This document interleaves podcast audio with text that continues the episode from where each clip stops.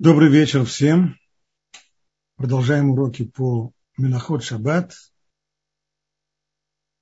39 Миноход, 39 работ, которые Тора запрещает нам в субботу. Весь этот список выводится из рассказа о сооружении Мешкана, переносного храма, который построили в пустыне по выходе из Египта. И вот если мы смотрим внимательно на список этих работ, то мы находим целый ряд действий, целый ряд операций, которые производили со шкурами. Для чего нужны были шкуры? Для того, чтобы делать из них кожи. А кожи для чего нужны были? Во-первых, кожи шли на покрытие мешкана. То есть э, было несколько покрытий, несколько пологов, и часть из них были именно из кож животных. Что делают люди для того, чтобы шкуру, ну, прежде всего, понятно, что нужно снять шкуру, освежевать тушу, снять шкуру. Но шкура в таком виде остается шкурой, она еще не кожа. Для того, чтобы шкура стала кожей, необходимо проделать еще целый ряд операций. Первое. Нужно сделать так, чтобы кожа была гладкой, причем с обеих сторон. Это означает, что нужно снять щетину, которая сверху на коже, а изнутри нужно соскоблить жировой слой, который находится под кожей. Вот когда это действие заканчивается, когда соскоблили и щетину сверху, и жировой слой снизу, то кожа становится гладкой. Гладкой, но еще негодной к употреблению, еще придется ее в дальнейшем обрабатывать при помощи различных химикалий. Но это уже следующий шаг. А пока мы останавливаемся вот на этом первом действии, а именно разглаживание. Суть этой работы, то, что называется на языке Аллахи мемахек, то есть сделать вещь, которая не гладкая, сделать ее гладкой, разгладить. Так, соскоблить как следует ее так, чтобы она стала гладкой. Вот это первая работа, с которой мы сегодня будем знакомиться. Мы не, занимля... мы не занимаемся производством кож. Это не, не наше дело, но вместе с тем и в быту мы время от времени сталкиваемся с этой работой.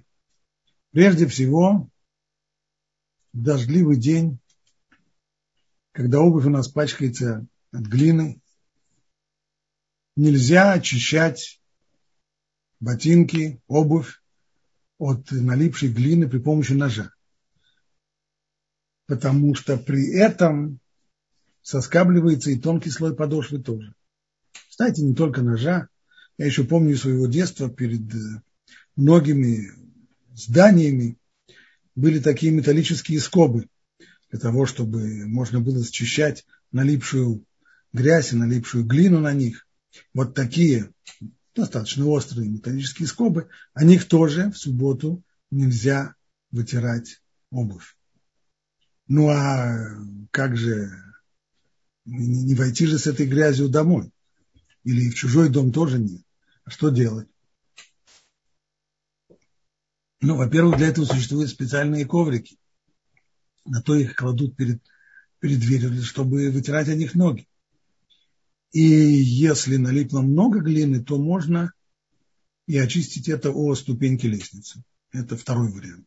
Но пользоваться металлическими предметами нельзя, потому что соскабливается часть подошвы, и подобного рода скобления, когда мы соскабливаем слой, и то, что остается становится гладким, это уже криминал, это подходит под запрет мимахек, это запрет Торы. Кстати, скоблить нельзя не только кожу, конечно, это самый простой пример, кожа достаточно мягкая вещь, и ее просто скоблить, но Аллаха запрещает скоблить не только кожу, но и другие материалы и даже металлы. Металлические изделия нельзя шлифовать при помощи наждачной бумаги. И если мы хотим помыть кастрюлю в субботу, хотя очень удобно делать это при помощи металлических мочалок, но в субботу этого делать нельзя. Нужно использовать другие средства, не металлические мочалки. Кстати, по поводу металлических мочалок, здесь возникает еще один вопрос, который мы когда-то обсуждали. Ведь э, если мы моем кастрюлю, мы используем прежде всего воду. Вода входит внутрь этих мочалок. А затем, когда мы начинаем тереть ими стенки кастрюли, то эта вода выходит из стенок, выжимается из них. Нет ли здесь запрета на выжимание? Если ответ будет простой. Если все, все зависит от самих этих металлических мочалок. Если между их, э, между проволокой, из которых они сделаны, расстояния небольшие и капли воды вполне комфортно между ними располагаются, то тогда это представляет некоторую проблему. Конечно же, не запрет Торы, но запрет Мидрабанан, запрет мудрецов здесь может быть. Так же, как мудрецы запретили выжимать волосы в субботу, также будет запрещено выжимать и эти мочалки. Но мы сейчас говорим с другой стороны. Поскольку эти мочалки металлические, они в состоянии соскоблить пусть тоненький-тоненький слой с э, кастрюли, то делать этого в субботу не следует. Телефон вдруг зазвонил. Так будет легче. Если это может показаться человеку немножко фантастикой, как-то так, при помощи вот такой вот достаточно мягкой, пусть металлической, но все-таки мягкой мочалки, разве можно соскоблить какой-то слой из кастрюли? Обратите внимание, что если нам нужно почистить, скажем, э, э, серебряную посуду, то никто не станет это делать при помощи металлических мочалок. Потому что понятно, что эти мочалки поцарапают, и дело будет плохо. Точно так же филки, ложки мы не станем мыть при помощи таких мочалок. Это для кастрюли. Значит, способность у этих мочалок есть, и поскольку такая способность есть, они в состоянии, в состоянии счищать, то вопрос здесь есть. Можно дать еще одно возражение. Ведь в тот момент, когда мы хотим помыть посуду, что нас интересует? Мы заинтересованы в том, чтобы кастрюля была чистой. Соскабливать какой-то слой металла с поверхности кастрюли, со стены кастрюли, это совершенно у нас нет такого намерения. Такого намерения действительно нет. Стало быть, это то, что называется даварший номит кавен. То есть я делаю разрешенное действие, мою посуду, а в результате происходит, как побочный эффект, происходит действие запрещенное а именно соскабливается определенный тоненький слой металла со стенок кастрюли. И поскольку в данном случае этот побочный эффект неизбежен, то, что называется псик рейша валуямут, оторви голову, но только так, чтобы не умер, невозможно оторвать голову так, чтобы не умер, невозможно драить кастрюли металлическими мочалками так, чтобы не снимать с них толкий слой металла, поэтому такое действие запрещено.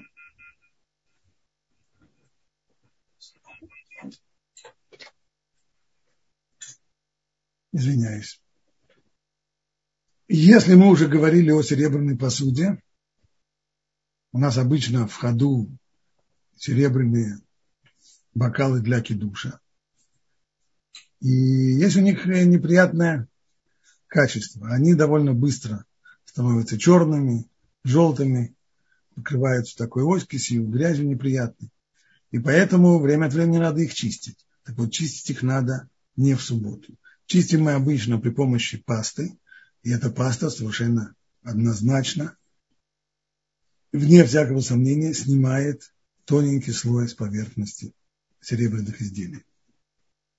Поэтому начищать серебряные изделия пастой нужно, в честь субботы, чтобы у нас действительно был были сияющие серебряные предметы, если они у нас есть эти серебряные предметы, пусть они сияют, но только к этому их нужно привести в пятницу.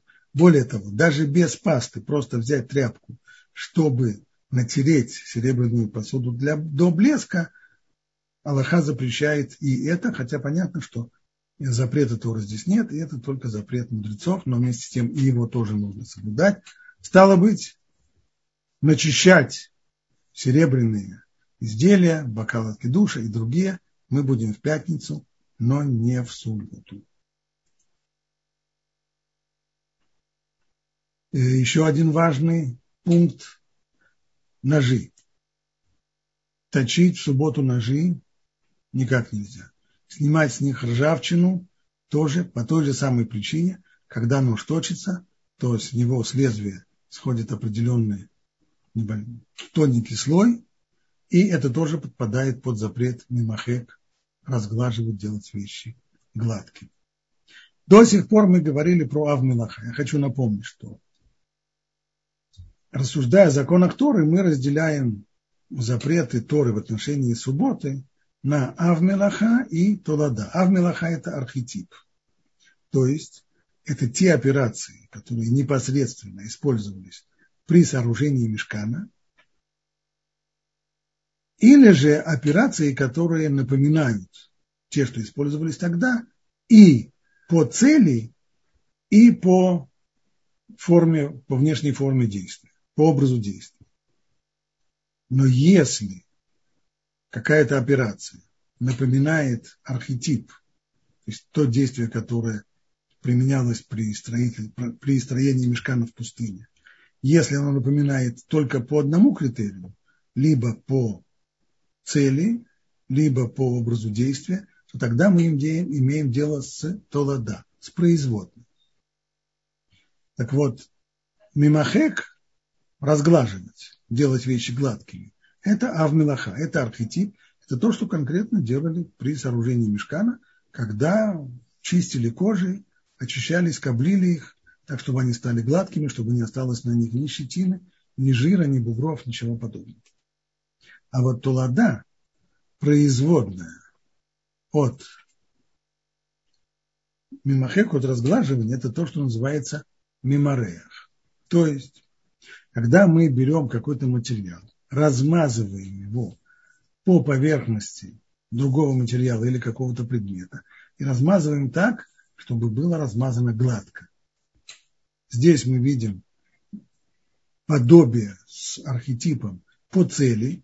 Так? Цель сделать так, чтобы вышел гладкий слой, хотя образ действия совсем другой, потому что когда речь идет про мимахек, там мы соскабливаем,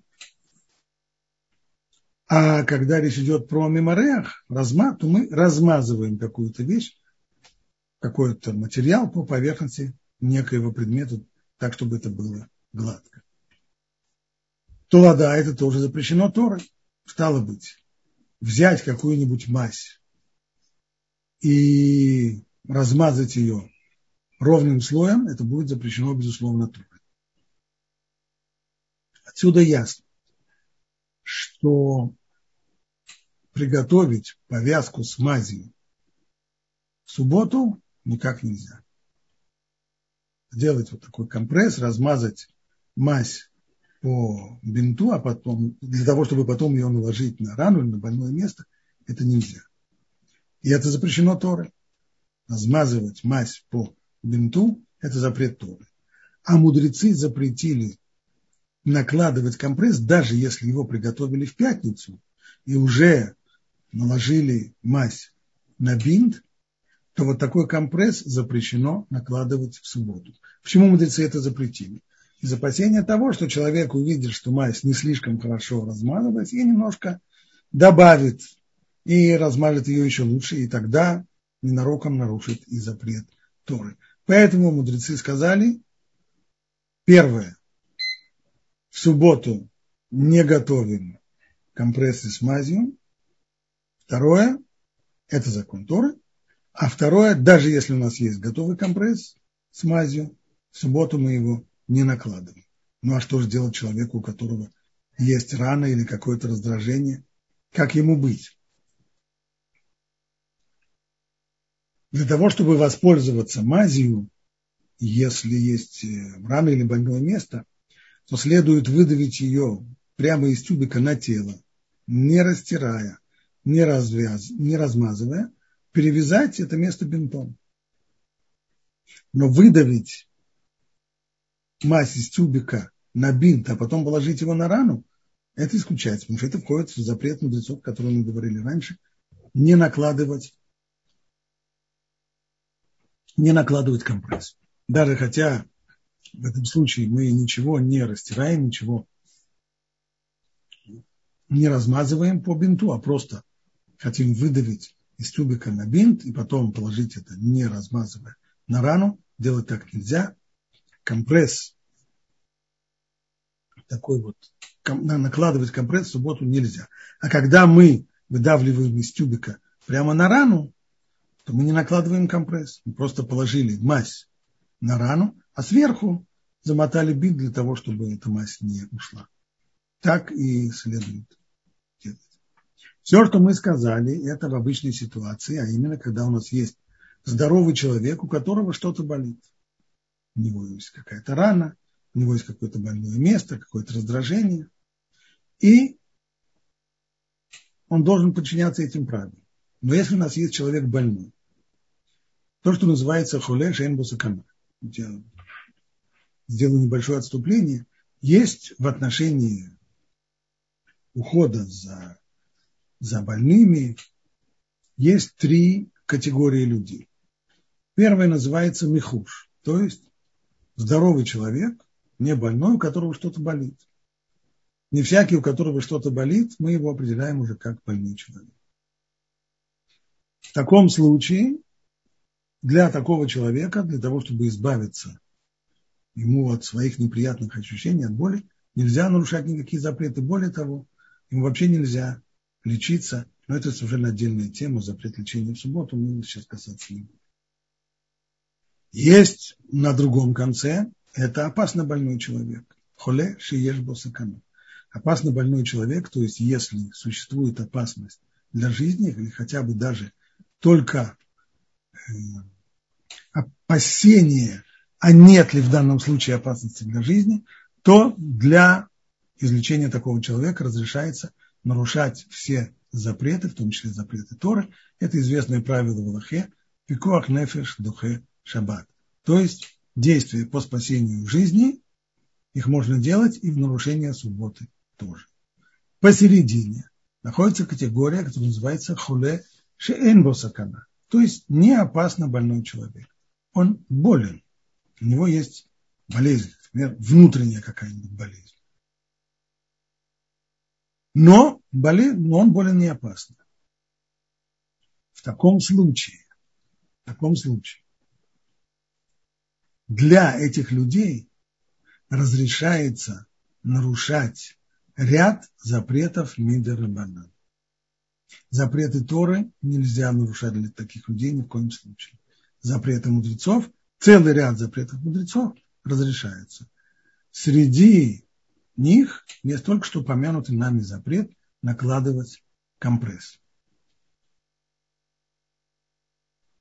Для здоровых людей, у которых что-то болит, это запрещено. А для больных, если не размазывать крем или мазь по бинту или на теле, а только наложить этот самый компресс, на который выдавили мазь из тюбика, или приготовили этот компресс еще с пятницы, с аккуратно размазанным э, лекарством мазью и так далее. Для больных людей это разрешается.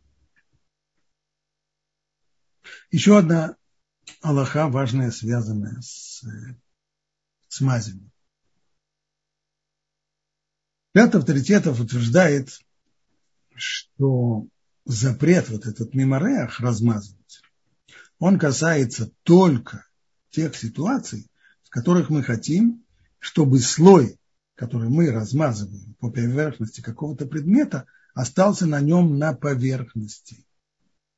Но если мы берем какую-то мазь или другой какой-то подобного рода материал, и втираем его так, чтобы он целиком вошел внутрь, как, например, когда втирают какую-то мазь, так, чтобы она полностью вошла в поры, и на коже бы ничего не осталось, то в таком случае мы, не, мы имеем дело с действием, которое не подпадает под запрет мемореях. Ибо мемореях это именно тогда, когда мы хотим, чтобы этот слой остался на поверхности.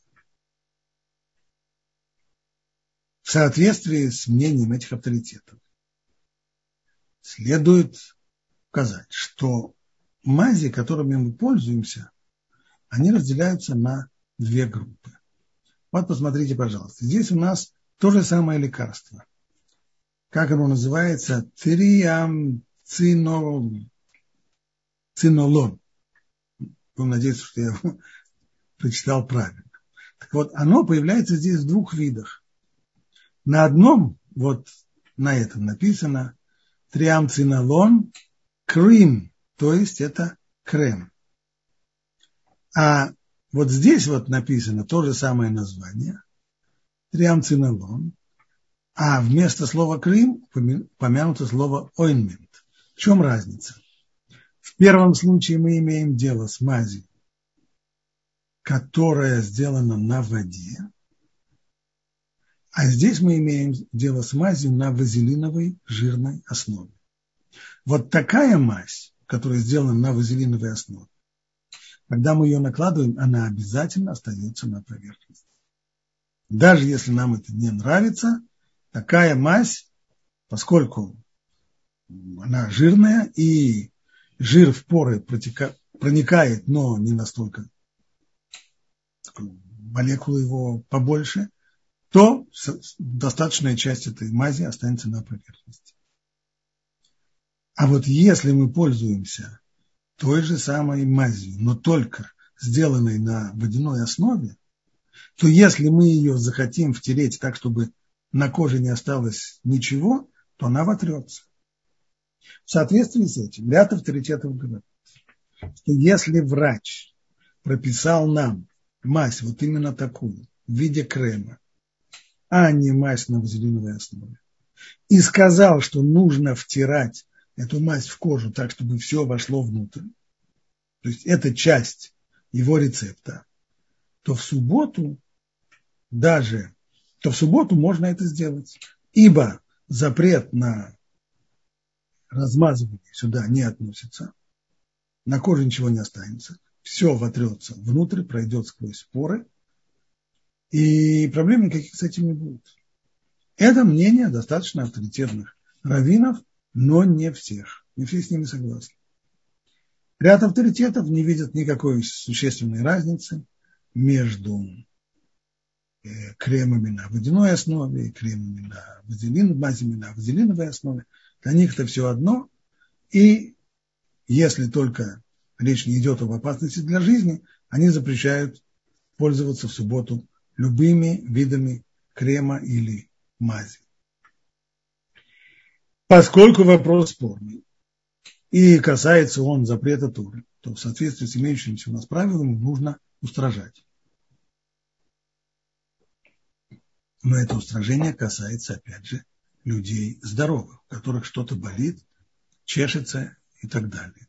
Но что касается больных людей, я имею в виду, опять же, не опасно больных, то поскольку ради них разрешается нарушать запреты Мидрабадан, а здесь более-менее понятно, что даже согласно мнению устражающих запрета Торы-то здесь нет, ибо вся мазь втирается внутрь.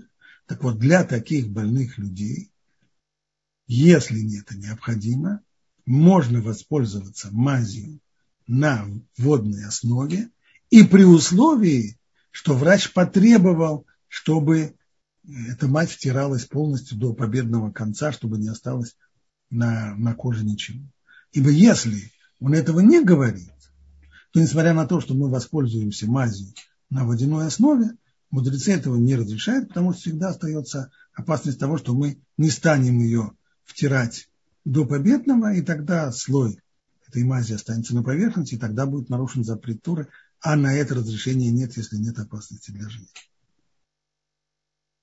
Но, по крайней мере, еще раз повторяю, в случае, когда врач дает рецепт на крем на водяной основе и говорит, что его надо втирать в кожу, то в таком случае, по крайней мере, для больных, не для здоровых, а для людей больных, даже если они больны, не опасно, можно этим воспользоваться и в субботу.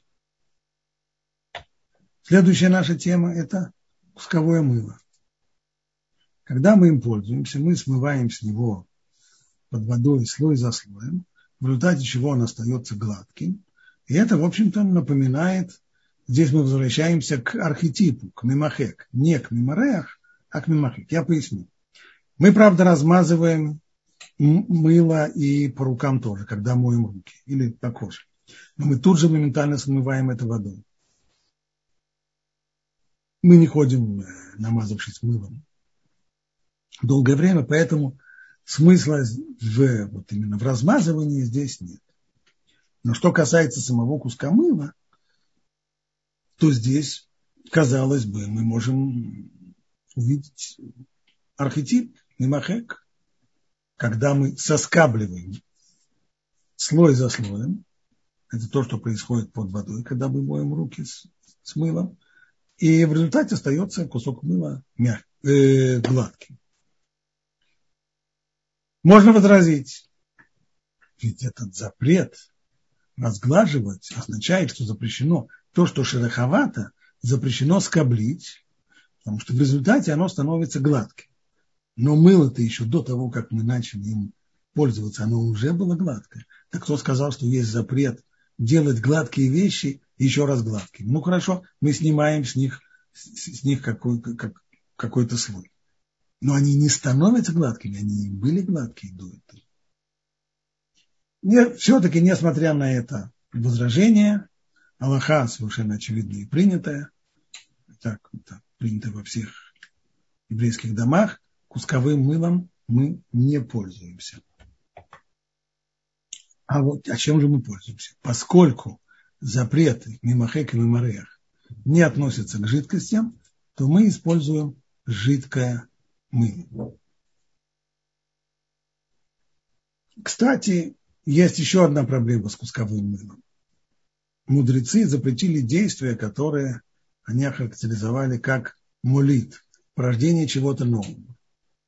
То есть те вещи, которые Тора не запретила, но людям несведущим, кажется, они знают, что 39 милоход, которые запрещены в субботу, это все действия, в которых создается что-то новое, возникает нечто, чего раньше не было. Креативные такие действия. Так вот, когда в результате наших действий появляется что-то новое, что не попадает под критерии 39 милоход, то людей э, несведущих это может сбить с панталыку. Поэтому такие вещи запрещают. Мы уже упоминали ряд таких вещей. Например, мулидреха, когда человек э, делает действия, в результате которых получается, скажем, он опрыскивает э, духами одежду.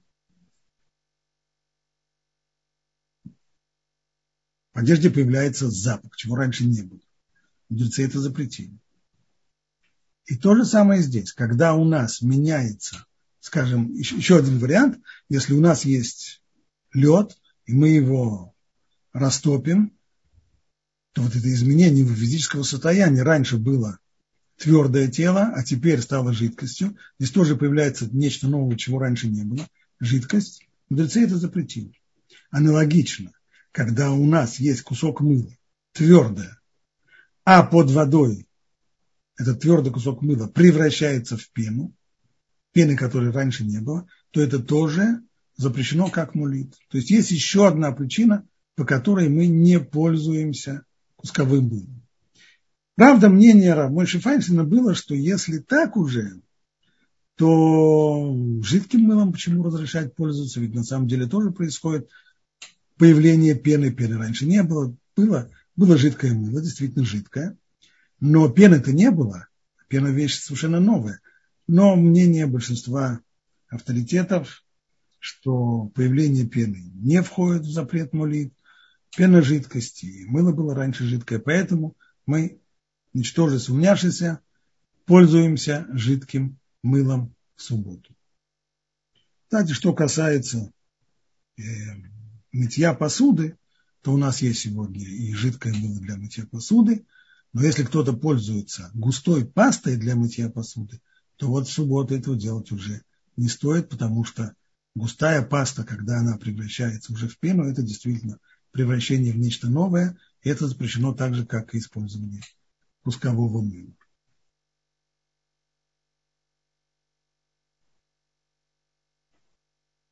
Несколько раз мы уже обсуждали на этих уроках вопрос о том, можно ли чистить зубы в субботу.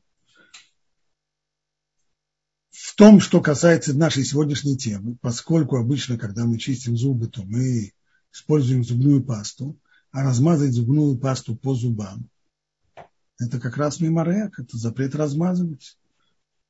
Хотя мы довольно быстро смоем зубную пасту водой, но вместе с тем это не происходит так, как происходит с, с мылом. Мы говорили, что в том, что мы намазываем, что в том, что мыло попадает у нас на руки, то запрет мемореях не нарушается. Нарушаются другие запреты, мемахек, мулид и так далее, но не мемореях. Здесь это не так, потому что для того, чтобы зубная паста подействовала на наши зубы, нужно, чтобы она хоть какое-то время, хоть минуту осталась на наших зубах а эта минута уже представляет собой криминал, конечно.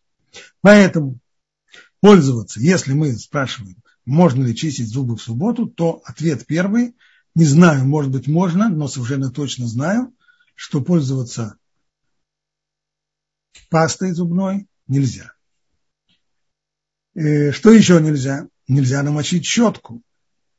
Поскольку если мы намочим щетку водой, то точно так же, как запрещено выжимать воду из волос, точно так же при нажатии будут, будет выжиматься вода, капельки, которые остаются между э, волосками зубной щетки, и это тоже нельзя. А что можно сделать? Можно прополоскать рот, а затем взять, теоретически сейчас взять сухую зубную щетку и ей поорудовать. Но на этом еще не все условия. Есть еще ряд ограничительных условий. Первое. Прежде всего нужно избежать ситуации, в которой, чтобы избежать кровоточения из десен, нужно, чтобы щетка эта была мягкая. Такие есть продажи мягкие щетки. Сегодня они считаются вообще более, более правильными. Итак, первое должно быть щетка мягкая. Второе, у человека должны быть здоровые десны. Потому что если десна больные, слабые, то кровотечение может вызвать и самая мягкая зубная щетка. И, наконец, еще одно требование, чтобы не было здесь увден дыхоль, чтобы не, не напоминало обычные наши действия в будние дни, необходимо, чтобы щетка эта желательно, здесь очень желательно, чтобы эта щетка отличалась от тех, которые мы, мы пользуемся в обычные будние дни. Вот это все правила, вот при соблюдении всех этих правил можно таким образом почистить зубы. Понятно, что это головная боль. Поэтому большинство, подавляющее большинство людей этой головной болью не собирается морочить себе голову, а попросту пользуются эликсиром, которым полоскают зубы, а чистят уже зубы, пользуясь зубной щеткой и зубной пастой на исходе субботы. Запрет э, размазывать мемореях, как и многие другие запреты Торы, не относится к пищевым продуктам.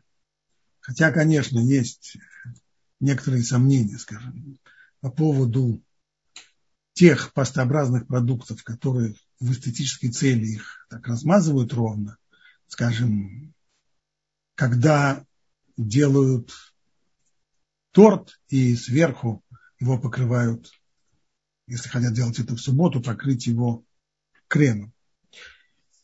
И стараются делать, чтобы это было ровно, то вот это уже несколько проблематично. Или если хотят сделать некоторую какую-нибудь такую скульптуру из картофельного пюре, разгладить его, тоже гладко, то вот это уже проблематично, и хотя нельзя сказать, что это будет запрещено по букве закона, но, по крайней мере, тот, кто откажется от этих действий, только выиграет.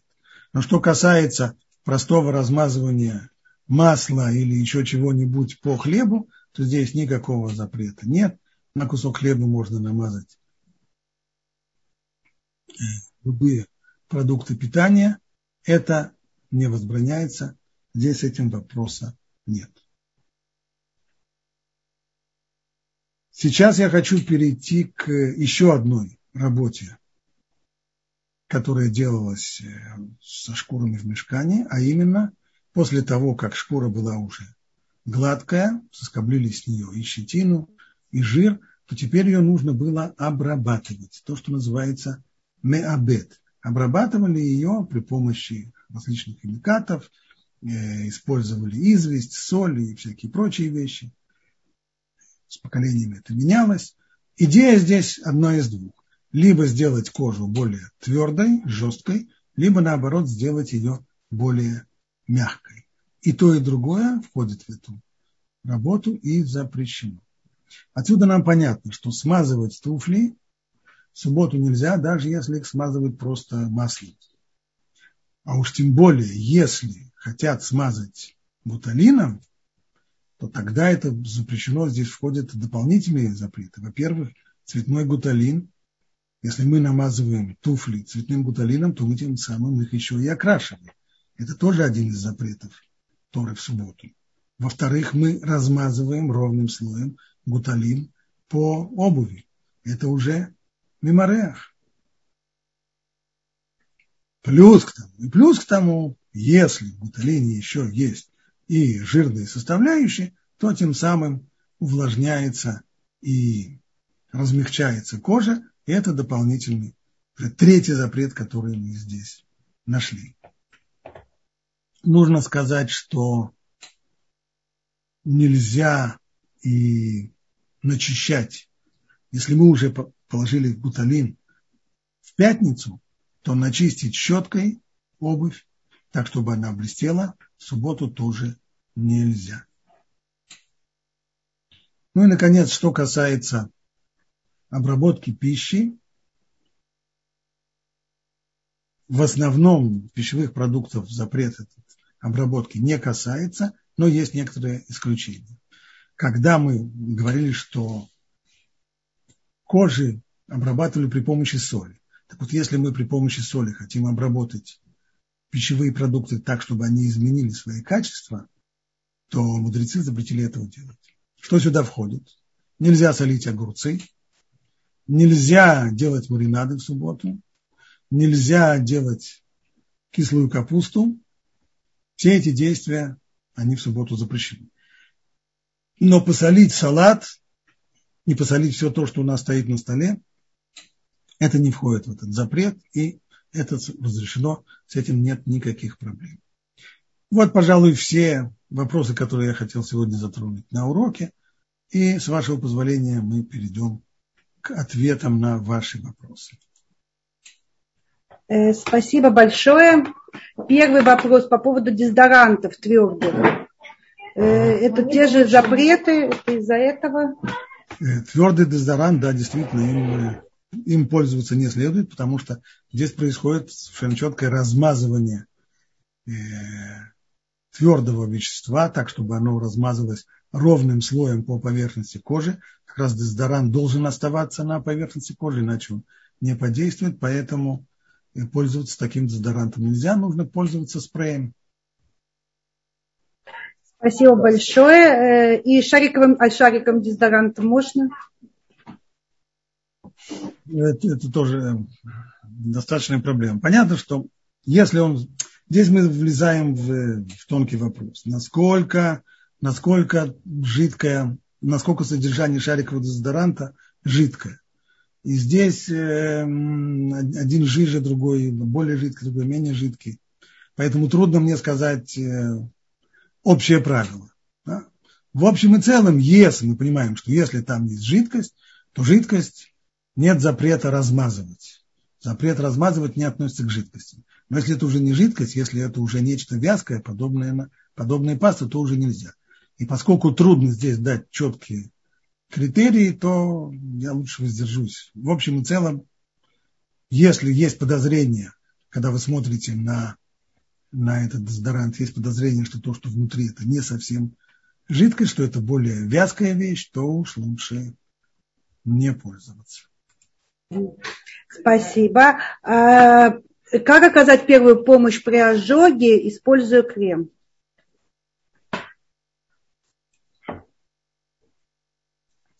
Я не специалист, но я не уверен, что первая помощь при ожоге это именно наложить крем. Обычно используют другие средства. Но там, где необходимо положить, наложить крем и, и нет опасности для жизни, то вы, путь только один, а именно выдавить из тюбика крем, не размазывая его. Понятно, что в том случае, когда ожоги, ожоги-то разные бывают, есть ожоги, которые опасны для жизни, совершенно очевидно, то вот э, в таком случае опасных там, конечно, можно и размазывать, но это только ожоги опасные для жизни. Но об этих вопросах лучше говорить, когда мы затронем уже более подробно тему лечения в субботу. Спасибо. Э, следующий вопрос. Можно втирать оливковое масло в сухую кожу, рук, губ? Э, что касается оливкового масла, то запрет мемореях разглаживать, э, размазывать здесь не нарушается, поскольку мы имеем здесь дело с жидкостью. Оливковое масло – очевидная жидкость. Но, но, что касается еще, мы говорили, что для людей, которые мы определяем их как люди здоровые, не больные, у которых чего-то болит, например, у них трескаются губы на морозе, для таких людей вообще лечиться в субботу нельзя. Мудрецы запретили лечиться из опасения того, что кто-то растолчет э, какие-то лечебные, целительные травы или еще что-нибудь, растолчет их в ступе и тем самым нарушит запрет тохен, а именно э, молоть, размельчать и так далее. Да, ведь как, во времена Талмуда не было возможности пойти в аптеку и купить там таблетки. И лекарственные средства каждый человек изготовлял в домашних условиях.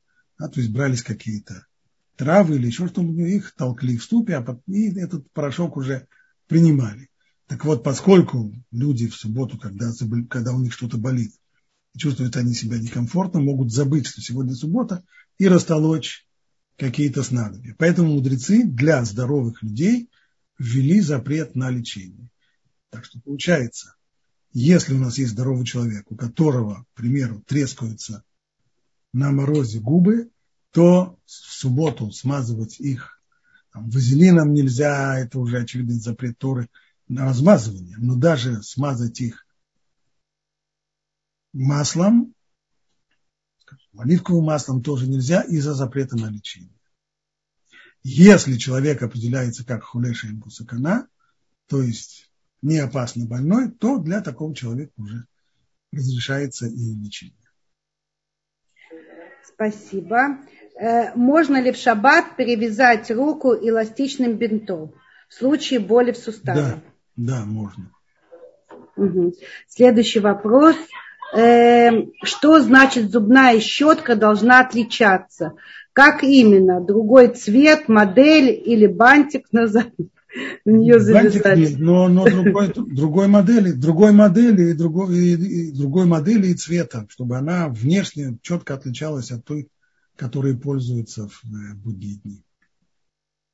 Это не специальные зубчики такие продаются, щетки там Нет, или это само собой. резиновые. Если, если, если вы покупаете такую, именно вот такую зубную щетку с резиновыми э, зубчиками вместо волос, то это решает э, все вопросы. Она не только внешне отличается, но она при всем желании никогда не, дойдет, не доведет человека до кровотечения из десен, и не будет там э, проблемы с выжиманием воды. Такая зубная щетка, она решает все проблемы. Если кто-то хочет ей пользоваться, нет вопросов. Конечно же, и на такую зубную, зубную щетку не накладывать пасту, не пользоваться пастой, с этим нечего делать. Но без пасты можно. Спасибо.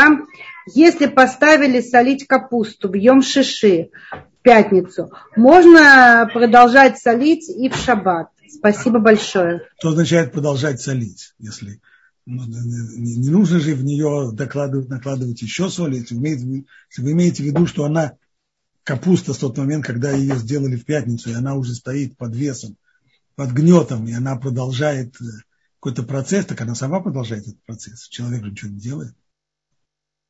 Если вы хотите добавить туда соли, вот это уже не следует делать. Чтобы, как посолить салат? Салат самым обычным образом. В тот момент, когда у, нас, у вас есть салат, некоторые стараются, чтобы при, сначала положить приправ, э, заправить его, то есть положить, э, добавить масло или майонез или еще что-нибудь, а только потом соль. Другие не, не делают из этого э, deal и, и сначала могут и сначала посолить, а потом уже добавить э, масло или майонез. Спасибо. Вопрос про силанит в качестве э, чистки зубов. На кран надет аппарате, который под давлением воды выпускает тонкую струйку и чистит зубы. Это может быть проблемой в шаббат? к сожалению, я не знаком с этим, э, с этим аппаратом и сам никогда не пользовался. И поэтому я вам точно сейчас сказать не могу. Судя по описанию, если там нет, имейте в виду без моторчика, только, только вода. Если, если это только, то только вода, пустить струю воды. Это как, знаете, когда камень снимает стоматолог, вот такое специальное устройство, такая сильная струя воды, очень сильная. Под давлением. Вопрос, что создает давление? Тонкая струя воды. Сейчас я спрошу мужа. А, Дан говорит, э, мой муж говорит, что это обычный кран воды, просто э, насадка такая специальная, что она делает э, э, струю сильной. Мотора если, нет, просто очень тонкая струя, вот да, тут нет, пишут. Если, она, если эта струя не в состоянии снимать э, камень, который на зубах, то тогда вопроса, вопроса нет. Если она настолько сильная, что она может размывать и камень на зубах, то это уже проблема скоблить, это уже проблема мимахек. Но камень снимается в том случае, если он есть, а если его нет? Камень, камень, любой человек, который пьет э, чай и кофе, хотя бы раз-два в день у него на зубах есть, э, есть камень. Не без этого. Но я серьезно сомневаюсь в том, что одной только струей можно, э, можно выбивать. Э, это же не бескоструйная машина. Да, вот мой муж меня поправляет, слышит и говорит, что да, это невозможно, это не имеет отношения к камню. Не, не да, это просто снятие налета или почистить зубы. Между зубов. Это как промывание между вопрос здесь может быть другой. Если такая сильная струя, то что будут делать люди с слабыми деснами? Не выбит ли эта струя у них кровь из десен? Ну, вот, вот это чаще всего бывает. Это да. Поэтому, поэтому те, у которых э, десна не крепкие, это, безусловно, делать нельзя. Угу. Э, вот тут вопрос, я его не очень понимаю. Если спрашивают, э, скажите, пожалуйста, если в шаббат запачкалось и что-то присохло, э, уже любимая тарелка, мы ее моем вымыть руками или использовать это как-то вопрос плохо сформулирован. Наверное, имеется в виду, можно ли... Тарелки, мы, можно мыть тарелки в субботу, но при этом не пользуются обычными мочалками. Э, ибо обычная мочалка, у нас есть проблема с выжиманием воды из нее. Вместе с тем есть мочалки, которые подходят для этого. Это мочалки из э, пластмассовые. Сейчас где-то у меня была э, фотография этой мочалки.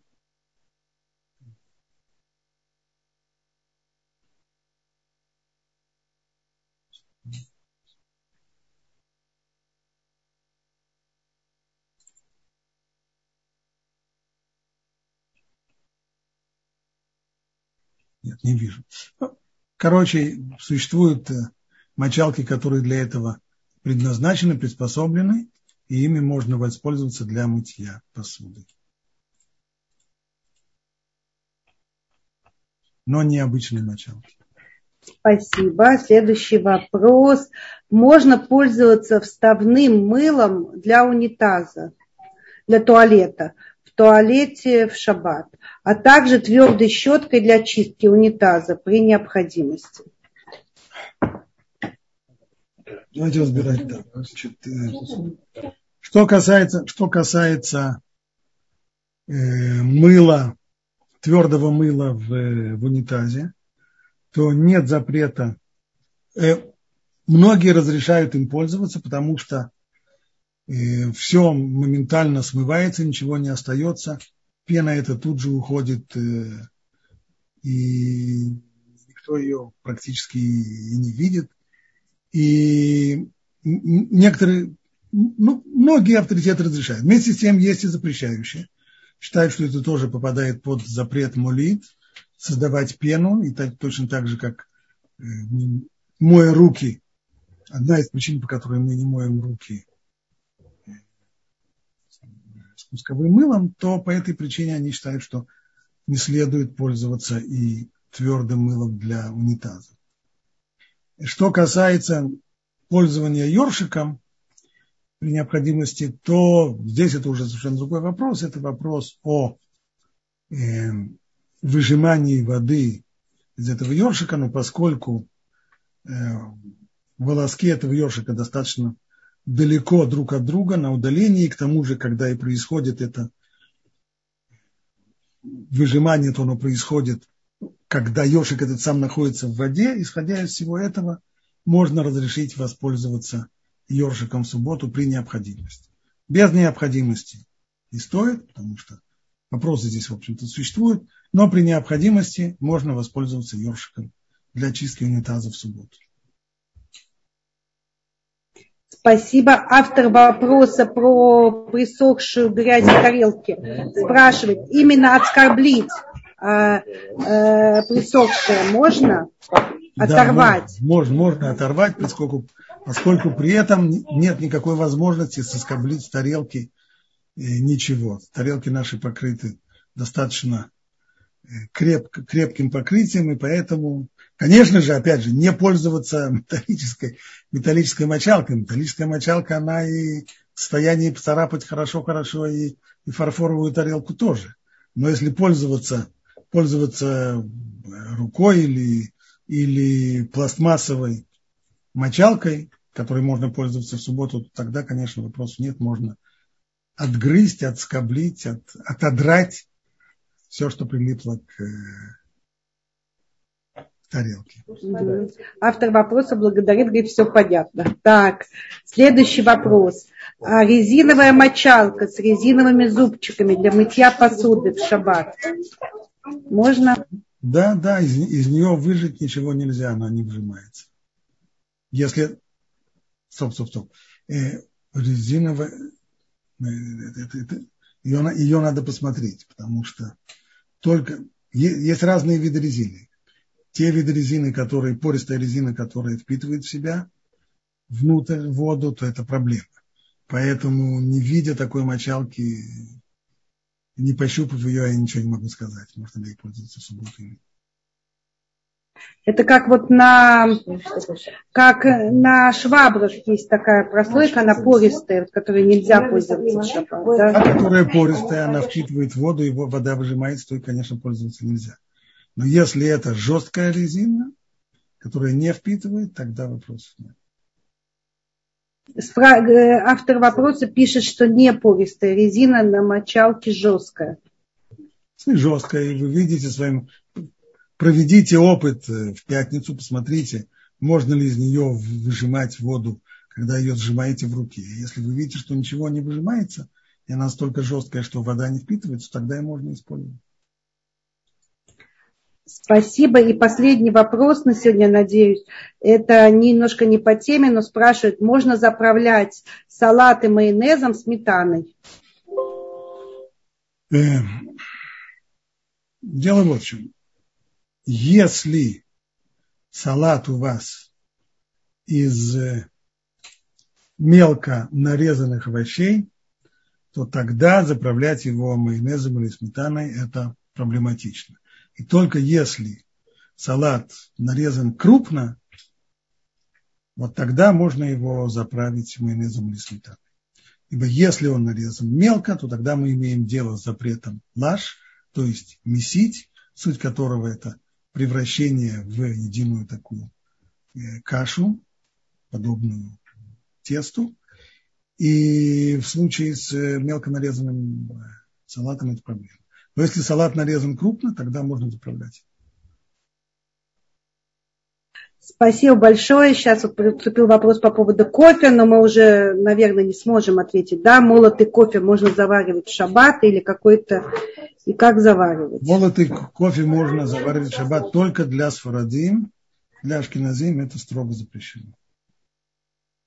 Дорогие наши слушатели, спасибо большое, Раф Пантелят. Мы вложили сегодня тютелька в тютельку. Огромное спасибо всем за вопросы, Раф Пантелят за прекрасный урок. Как всегда, все понятно. Тут опять вот вопрос. Э, э, рубленые яйца тоже нельзя майонезом? То же самое. Рубленые яйца, если они помяты вилкой, так что маленькие частички тогда нельзя майонезом. Если они порублены ножом на крупные куски, тогда можно заправлять майонезом.